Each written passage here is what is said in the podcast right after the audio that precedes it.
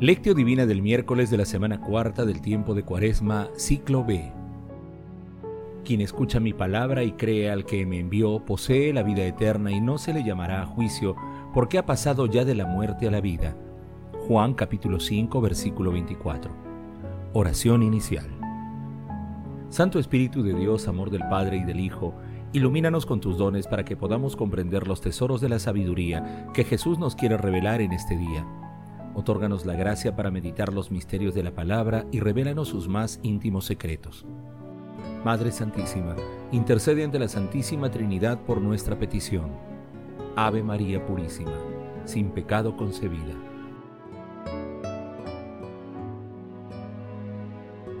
Lectura. Lectura del Santo Evangelio según San Juan capítulo 5 versículos del 17 al 30. En aquel tiempo dijo Jesús a los judíos, mi padre trabaja siempre y yo también trabajo.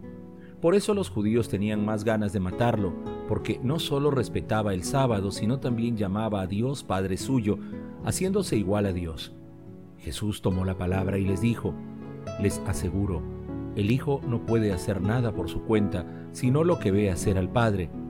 Lo que hace el Padre lo hace igualmente el Hijo, pues el Padre ama al Hijo y le muestra todo lo que Él hace y le mostrará obras más grandes aún para que ustedes queden maravillados.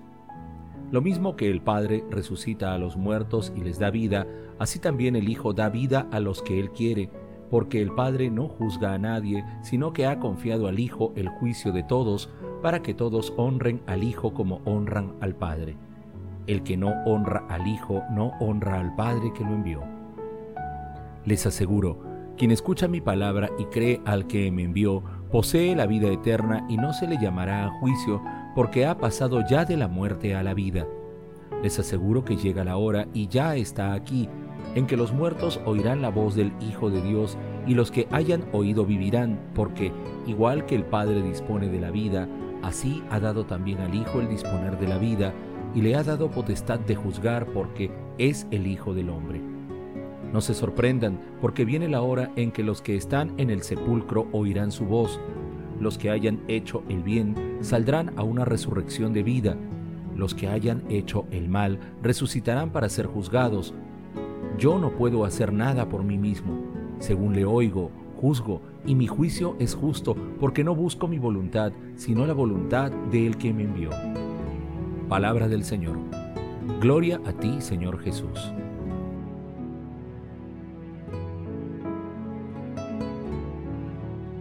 El capítulo 5 de Juan puede dividirse en tres partes.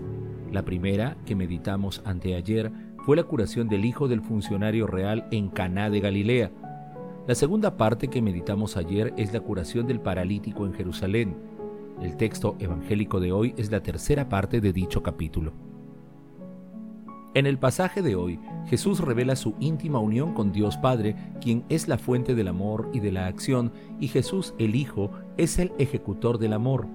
Ambos desarrollan una acción compartida, por lo tanto poseen una misma naturaleza, tal como lo rezamos en el credo de Nicea o Niceno. La lectura tiene un carácter escatológico.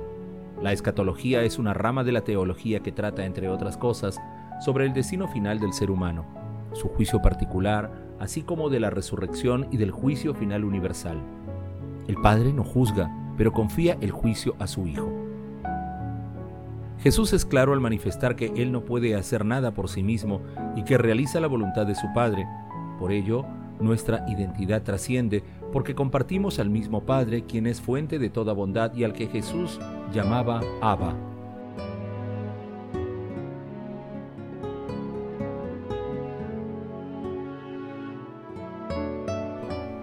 Meditación Queridos hermanos, ¿cuál es el mensaje que Jesús nos transmite el día de hoy a través de su palabra? Hoy Jesús nos llama a creer en Dios Padre a través de Él y mediante su palabra. Jesús es claro al afirmar que quien escucha su palabra y la pone en práctica no será llamado a juicio. Estos tiempos difíciles para la humanidad son tiempos de prueba. Son momentos que requieren de nuestro testimonio de amor a Dios y al prójimo a través de acciones solidarias en favor de nuestros hermanos más necesitados. Asimismo, es preciso que demostremos coherencia entre nuestra conducta y la fe cristiana. Defendamos valientemente la vida, la familia y los principios fundamentales, aun cuando seamos atacados por ello. En este sentido, conviene preguntarnos, ¿ponemos en práctica la palabra de Dios? ¿Cuáles son las razones que facilitan o dificultan nuestra vida a la luz de la palabra? ¿Tenemos una esperanza firme en lo que nos espera después de la muerte? Que las respuestas a estas interrogantes nos ayuden a acercarnos más a Dios. Jesús nos ama.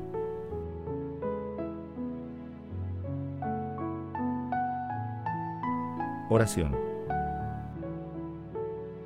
Oh Dios Padre Eterno, que concedes a los justos el premio de sus méritos y a los pecadores por la penitencia les perdona sus pecados, ten piedad de nosotros para que la humilde confesión de nuestras culpas nos obtenga tu perdón. Señor Jesucristo, tú que nos has rescatado de las tinieblas por tu amor misericordioso, fortalece nuestros esfuerzos para seguirte de acuerdo con tu palabra y otórganos la gracia de servirte con santidad en todos los días de nuestra vida y, en el momento extremo, llámanos para alabarte y bendecirte por toda la eternidad. Señor Jesucristo, a nuestros familiares y bienhechores difuntos, y a todos los difuntos de todo tiempo y lugar, dales un lugar entre los santos y haz que nosotros un día nos encontremos con ellos en tu reino. Madre Santísima, Madre de Misericordia, intercede ante la Santísima Trinidad por las peticiones de todos tus hijos. Amén.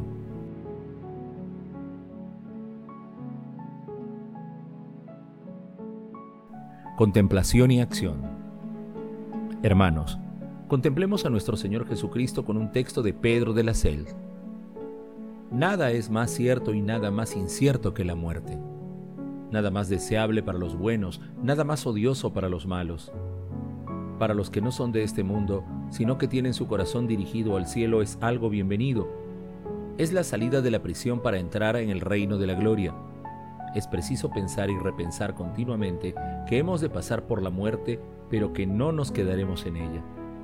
Que la muerte sea, por tanto, la posada del peregrino, no la morada del que muere, que sea el lugar donde se deposita un fardo, no un flagelo que abate, que sea la interrupción de una pena, no su continuación, que sea el camino hacia el Padre, no la desviación hacia el enemigo, que nos haga entrar en la patria y no nos hunda en la ajena para que esto suceda es preciso evitar el pecado mortal antes de la muerte, o por lo menos cancelarlo con la confesión y la penitencia.